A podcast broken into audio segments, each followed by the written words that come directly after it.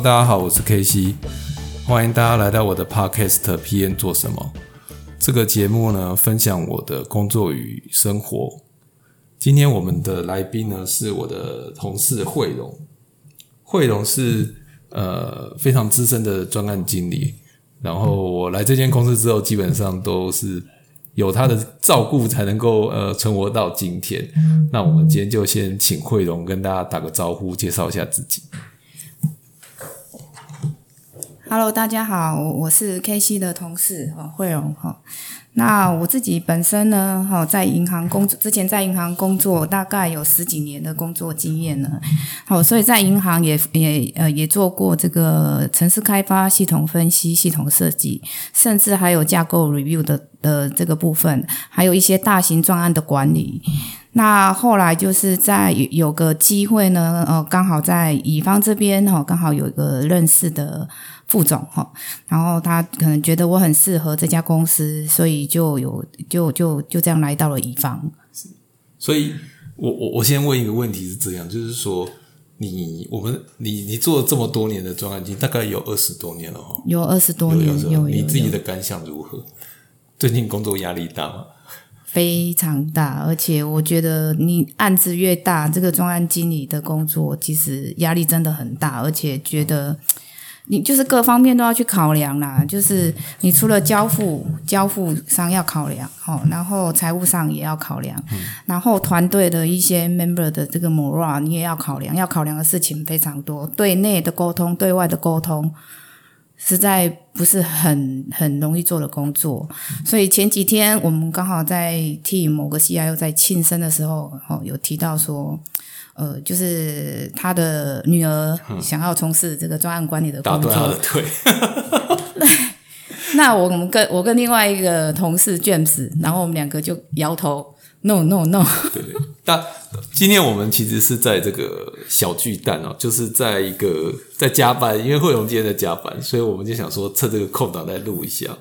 那就是我想专案经理工作大的时候，其实是蛮恐怖的，而且它不是那种做得完的大，就是。你有各方的压力会拉扯你，比如说从左边、右边啊，你的客户啊，你的老板啊，那客户又有很多国啊，老板有很多国啊，那你 member 啊，所以就被有不小心就会被五马分尸。但是呢，就是你知道工作压力大都需要吐吐苦水，就是这跟感冒一样，就是如果你感冒了呢，最好方法就传给别人，就是这都市传说，就是你传染的人越多呢，就好的越快。所以 传递就是你抱怨越多呢，你的这个。就比较容易舒压这样子，所以今天其实也来聊聊一些专案经理的甘苦谈啊。那我自己其实都是在甲方工作，所以就是哦不对，我都在乙方工作，所以我的 view 其实是比较单一。那今天请惠荣来，是因为惠荣其实待过甲方，也待过乙方，其实都待了还蛮长的时间，所以就是可以让惠荣从甲方的角度来聊聊专案管理哦。那我想请惠勇可以先讲一下，就是说之前你在银行做专案经理的时候，他是做什么？他工作有哪些呢？可以讲讲他的日常生活吗？呃，OK，呃，之前在甲方做这个专案管理的部分呢，那有一些可能是 in house 自己开发，哦，那有一些可能是委外的开发。那我先讲这个委外的开发。那委外的开发，那你可能就是呃专案呃。呃，专案管理你可能就要从开始选商开始，所以就会有一些这个呃邀商来做一些简报啊，做 present solution 的这个部分哈。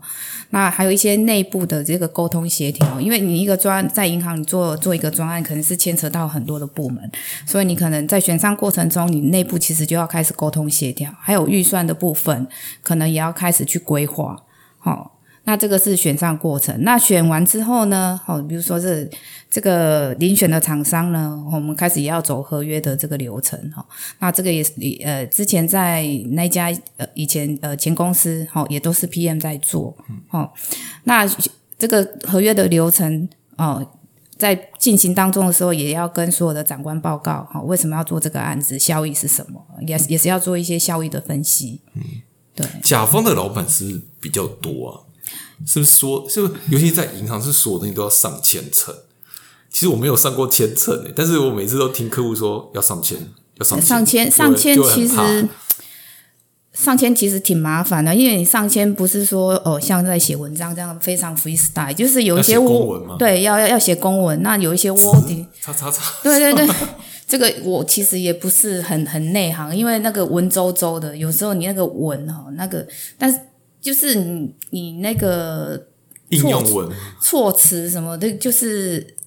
不不过这倒不用担心，因为你上面的长官他会帮你论事，他会帮你论事说你这个签呈应该要怎么写，对他们都很有经验去做这些事，但是你起码要有一个草稿让他去去去做调整。所以，但是我们对于写这种公文、这种签呈、这种文绉绉的，说真的，我也不是很在行。这个其实对我来讲也是蛮痛苦的一件事。那那甲方的规矩是会比较多呢，尤其是银行跟现在的公司比，呃，乙方是工作比较弹性是没有错啊，但是甲方他就时间比较固定，上下班时间就是比较固定，但是他是有加班费。嗯，哦，对，那中午午休时间也都是固定，他时间都是很规律。哦，但但是就也不，那乙方乙方就是你虽然工作时间很弹性，但是就是责任制，你可能常常就是三更半夜还在工作。嗯，对，其实这是有好有坏，对对对。可是有时候我会觉得，呃，就是说你从就是你在甲方的时候，有时候我看到说、哦、我要去接小孩啊，可是就是甲方就是下班了，可是你有时候是不能走的，你可能还要继续把你工作做完。那我不知道说甲方这次其实做完事回家带回家做呢，还是说其实他真的今天工作就到一段落了，他下班今天工作就结束了嘛？在我离开银行的那个时候，就还是不能远端工作，所以就是基本上就是公司离开公司，好回到家里可能就不会再做，想做也不能做，可以在脑子里想哈哦，然后你想一想，你可能就是记记录下来，隔隔天去公司再继续做。那基本上你公司的 resource 你没你也没有办法 access，、哦，那你只能就是不是说不能做啊，自主自主性的还是可以做。哦，那之前刚刚提到那个接小孩这件事，就是有时候确实会议，比如说哦临时老板约了个会，说六点要开会，那你要接小孩怎么办？对，对。对，确确实会有这种困扰。不过我那时候遇到的老板，幸好是就是还蛮体谅的啦，就是就是就是哦，他就可能看时间到快到了，他就说你先下班回去接小孩。所以我那时候遇到的老板也也还还算蛮体谅员工的啦。对，那你你觉得就是因为因为你知道那个 P N P M P 都说我们那个像我们这种工作都是有七成以上的时间在沟通啊，啊你你自己感觉上甲方是不是差不多也在这个数字，还是有可能更多？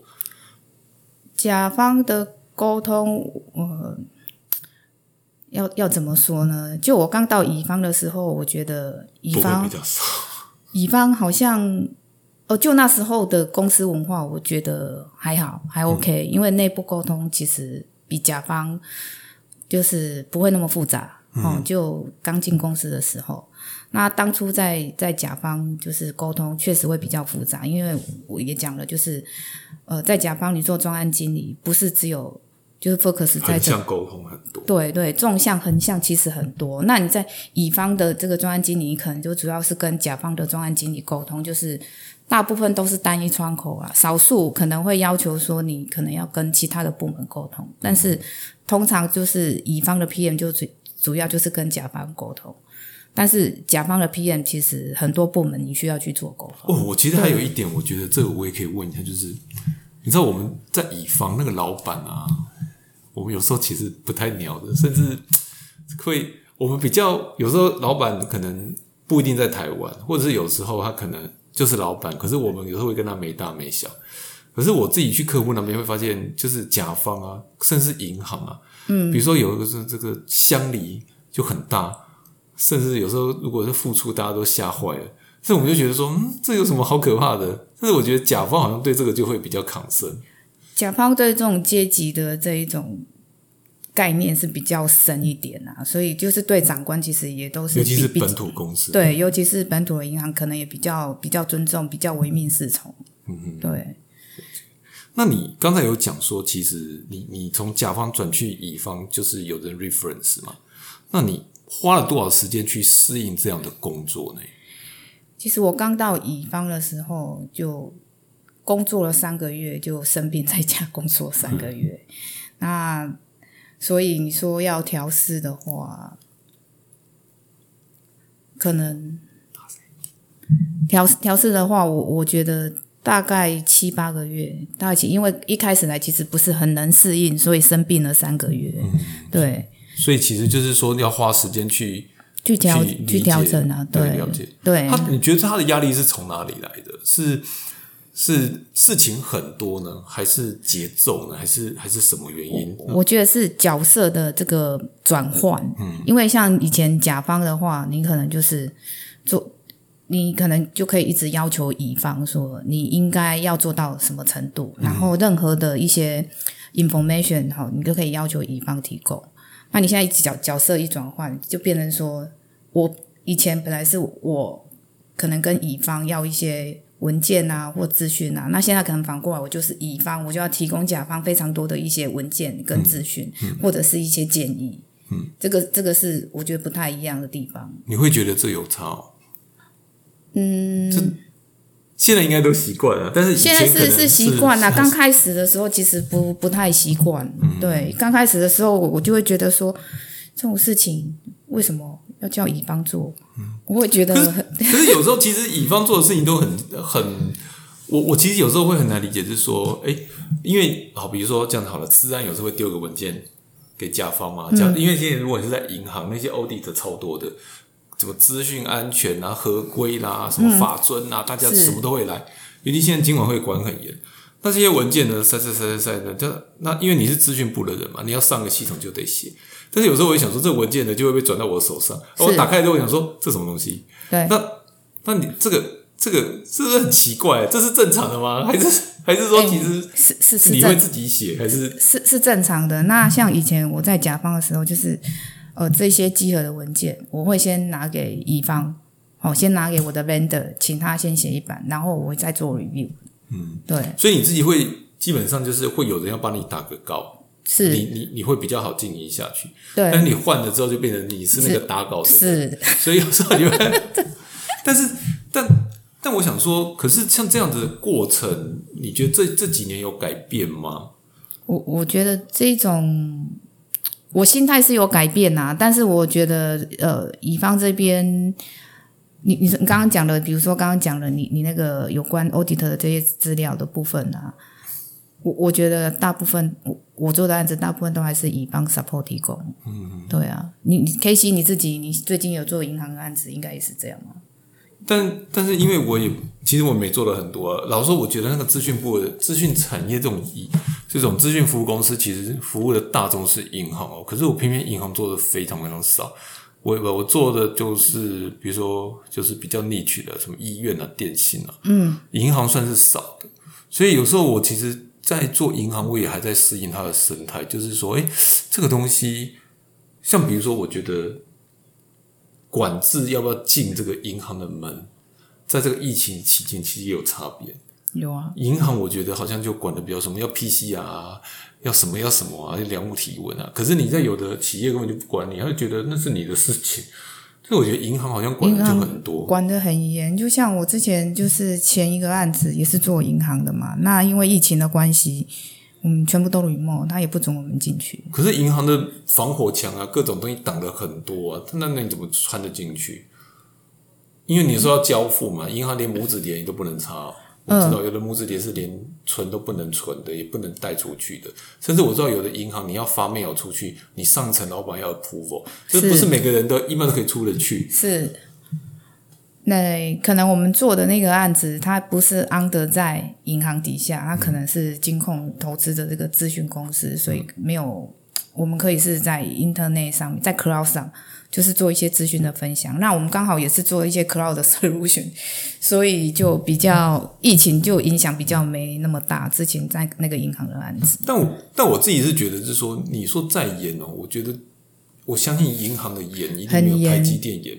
再严一定。我我觉得我自己做过最严格是台积，台积电是软的也严，硬的也严，实体的很严，虚拟很严。就是比如说拇指碟这种跑不掉，嗯，但是你去台积电要缴借，就是你的手机就是交给柜台，甚至他现在连柜台都不收，你要自己就是存在高铁。可是银行不会嘛？那像有的你在银行工作，你一进去，他的他的手机的这个就被 MDN 就会把你的什么一堆东西都，关掉。对对对。可是银行也不会做这样的事情。有有些银行你进去手机那个网络就不通了，啊，有一些银行会关银行会做这样的事，对对，我知道有银行。有银行，但是你又想说，这样可是我还是可以拿手机拍那些客户的隐秘资料，也是可以啊。但是这怎么这这个这个这我有想不透了。我就想说，这有时候好像是政府的要求多一点，金管会要求很多，嗯，对，但是金金管可能没有滚到那个点上，就是这样。是是就是说他。就之前在银行就会限制说行员啊，你可能不能 SS 这个，不能 SS 那个，那个不能查什么呃客户的资料，然后这个这边客户的资料必须要做一些处理。嗯，那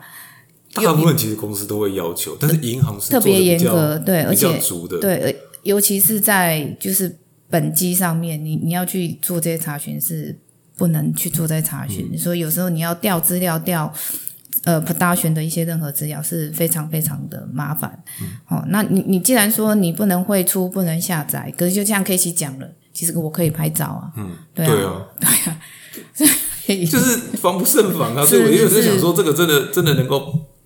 做到你想要做的事情吗。所以，所以这个之前我在银行的时候，我又常常会讲说，这这些其其实就是防君子啊，不防小人。你有心的，你要拿，你还是拿得到。不是说透过这些管制，其实你就可以全部防毒了。还还有一个就是穿制服，穿制服，我是觉得还好嘞。真的吗？对啊，你就我觉得，我觉得这个自由与否，这是第一个，就是管制啊，管电脑。那那以前你比如说甲方很多人都被 VPN 挡光啊，可是你在那种乙方就是很自由，就是你想要上什么估机 mail 啊，什么都想上都可以上。可是你甲方的环境什么都不能上。再就是制服，有的有的甲方会要你穿制服，银行。那男生穿西装就算了，因为我觉得衬衫你就可以换，可女生要穿套装，我有时候穿那个裙子很窄，然后要穿丝袜，我想说穿高跟鞋，我想说写程式你要做这样的工作，不会很拘束吗？你的可是我我就穿了十几年了、你可以忍受吗？我诶，一开始其实是不太能忍受啦，我我都是到公司才换制服啦。但是这个我之前有其他的女同事，她说她非常喜欢穿制服，因为她不用烦恼说我便服，我当天便服我要穿哪一套，她不用想。这个这个这这也是一个题目了。可是你知道，就是穿衣服也就是人自我的表现嘛，对啊。那你可以聊一聊，就是说福利的部分呢，甲方的工作会，刚刚我们讲的，可能甲方相较于乙方，他工作是比较平衡一点。那薪水呢？薪水其实，在银行薪水，我觉得福利啦，如果是资讯产业，我觉得银行算，我觉得算中上。嗯，对，我觉得一般像外面的资讯 P 工 N 哦，我，我们就以 P N 哦，不不比工程师啊这种，我觉得就是算操盘的啦，买卖股票的那个，他们赚的很 多的，或者资讯我这本专薪的部分啊，经理。我我觉得对在银行我我其实很问这个，其实我也有去谈过，就是这个银行的专案经验角色，但是我其实搞不清楚他薪水怎么算。他就跟我说：“哎，我们的薪水可以给到十八个月，但是不能保证。”那我说：“那我到底可以保证几个月？”他说：“我也不能跟你说，但是我们预计就可以拿到，比如说十八个月。按、你照你这薪水，可能可以拿到两百万。那我就说，那这样子是到底是多少到底是钱？多少但他永远都讲不清楚，他也不能白纸黑字写给你。然后我真的是很 confused。然后银行好像都是最后一次来一包红 bonus，那所以说你这个这个，所以银行的那个本薪月薪都会比较低，都会比比如说外面的那个咨询公司的月薪还要低，因为外面咨询公司可能就是十二到十跟死四，主价啊，对就十二乘十二或十二乘十四啊，对，但但银行你有时候它就是基本就是十二，有些银行就是十四、哦，那就 bonus 的部分啊，就是比较好的银行可能至少都有四个月，那我还有十个月就是十二加十，就是二十二，十二加四，然后基本四不是十，基本上都十十十六个月，其实都差不多。我觉得平均应该是算差不多，至少十六你要破年薪百万，四六六六大概要六万左右。不过现在其实这这种制造业、高科技业的薪水，其实还拉的蛮凶的。像像我知道，像台积电现在找人，你你你只要要八万哦。嗯，对，是八万，而且还有什么滴滴 Coco 的，他可能就是联发科或台积电抢人抢的很凶，不确定银行抢不抢得动啊。但是，但是这个这种工作也不是你这么做银行做习惯的，可能会疯掉去那种地方。银银行还是有一些福利，你可能看不到的，你可能没十八趴这种，现在没有十八趴啦，但是还是很多啊。它是有比如说就是你可能可能存三百万，然后这三百没有三百，就大概是五十万，然后就是多给你几千块的利息，每个月多给你几个几千块的利息。然后你刚刚讲了，我讲那个十六个月可能就是平均，但是就就我一些就是同事，他可能今年他今年可能金融业比较好，又有领到。十几更多十就是加一加加本薪加可能十个月到十奖金十个月到十二个月，利润所以就大概二十四个月，对、对，就看就看嘛。那如果说你真的就绩效很好，是考绩不错的话，领的真的是还蛮不错的，几乎是 double。所以这样听起来，其实就刚刚有提到嘛，第一个就是自由度，比如不管是上网的自由度、穿衣服的自由度，还有就是对老板大小大小声的自由度，就是乙方比甲方好。但是你要比稳定的程度，说真的，就是真的甲方。因为我们当时以银行为主啊，就是会稳定。那再来还有刚刚这样讲的是说，其实钱的部分，就是乙方大部分都死主价，就是十二月、十四月就就是固定的，有很少再多什么包，即使在外商也很少。但是银行它的它可能其他附加的价值比较多一点会比较，多，对，而且它有加班费，嗯，对，对，这我们就这个好像已经没有领过加班费这种东西，就是说你一般的工程师可以领，搞不好专业也不能领，对，比比比较比较难一点，对对对。对，那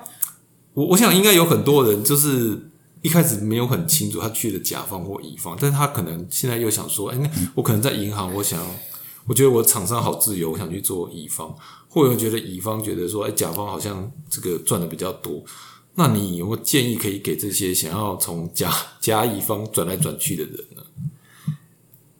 我我之前在银行是乙方到甲方的，对对，比较多，甲方去乙方的是比较少，嗯嗯，因为他们都觉得乙方过的生活可能就是生不如死，生不如死。像 现在这个样子，对，所以你现在又萌生了，就是是不是 该回回甲方？这个真的是是是，现在其实是也也有在思考，因为其实就做在乙方做专案，就是做了这么多年了。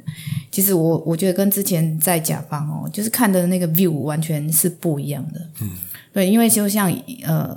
呃甲方他可能不会说把就是全行未来这个这个策略的发展哦，就是全部包给你这一家乙方，他可能是分包给一点一点，对，就一点一点。所以在乙方，我我觉得看到就就是可能就是呃从一个点切入，就比较不会像有这种策略性，比较比较有一定银行的小行员也看不到，小 N 也看不太到啊。对，但但是我我那时候在甲方做案子，其实可能就呃就是会那个案子算比较大，所以你你可能接触的业务可就会比较多，那你看的也会比较广。嗯，对。但我觉得有点不太一样，是说，当然，如果是就银行，我们也不用讲银行了，不管是电信银行或制造，就是我们就是跟甲方乙方其实不是平行线嘛，是交错嘛。嗯，所以甲方他包给你的这一块，就是正好符合你乙方某项业务是这个点。是可是乙方我们有个 view，比如说我们自己的 view 是要上云啊，像 AI 啊什么什么东西。那甲方他的这个策略呢，可能是说他希望提高的是资讯的这个呃技术实力，或是要上云啊，大家有个交叉，所以我们做了云的案子。但是我们跟他走的方向就是不同，我们可能是走横的，他是走直的，嗯，就会有差别。是，但但是我觉得他看在甲方这边，我觉得他接触的层层面会比较广，广度会比较广。嗯，对，那那乙乙方可能是深度比较深。那甲方是不是像，尤其像银行，是不是需要准备什么证照呢？证照哦，就是有一些内规规定，就是证照，比如说内控啊，对。那之前早期还要求要考寿险嘛，对，那就看公司的规定啊。对，那那比如说你你假设是你刚刚讲的那个银行的这个主管啊，哦，那可能规定说你一定要什么证照你才能当主管，有些银行会这样规定。对，可是我们现在也没少啦，什么云的证照啦，什么 A 九九百啦，什么可是什么你 AD 你900你考这个是啊是什么900是技术的，可是你要想想，我们都是做资讯的，对，但是你要去考这种内控啊，考这种什么理财啊，嗯考寿险啊，哦，然后巴拉巴一些有的金融证照，其实对这种资讯人员，我是觉得有是比较生硬难的比较生硬一点啊。对，好哦，诶，我想再问一个问题，就是你自己在专案经理的这个生涯二十几年，你你遇到最大的挑战是什么啊、你有没有跟大家分享一下？也许是进行式啊，或者是过去式啊，你有觉得你觉得遇到最大的挑战是什么？可不可以跟大家分享遇到最一些故事？最大的挑战就是刚刚讲了嘛，你那个 PM 其实你要 internal 跟 external 的这个沟通，最大的挑战就是呃，客户本身就很 political，嗯，然后我们现在的公司也很 political，political，、就变成说你的沟通其实会变得很困难，就变有有一些资讯呢，你可能也不能说很直白的，就是直接哦，就就就是直接 send 出来，让让大家都知道，因为你你这种，因为你有时候你这种讯息，因为大家其实都有各自的考量，你一件事情好、你就把它把这个资讯 send 出来，可能引发连锁反应，可能就是炸炸翻天。就炸翻天，因为可能呃其中一方他就觉得很开心，可是你可能就打到另外一方，那又不开心，嗯，对，那就开始开始那个然后你为什么要做这样的沟通，就就会觉得啊有点麻烦啊，有点困扰啊，因为其实你你说做专案就是做专案管理，其实之前 K 七也跟我讲说做管专案管理就是。你就做你该做的事，可是我也很想说做我该做的事，可是有时候你这样子炸弹一丢出去，那个后果就很难收拾。不不，我觉得就我要修正一下，做该做的事你，不是 叫大家去踩这种炸弹。你知道，就是你知道，有时候我们做那种案子会遇到两个太阳哦，就是就是就是可能是在客户在内部，就是就是你已经有一个老板已经很头痛，但是你发现你有两个老板，然后这两个老板又水火不容，那你就会更惨。那因为他们可能会下不同指导期，比如说像我有，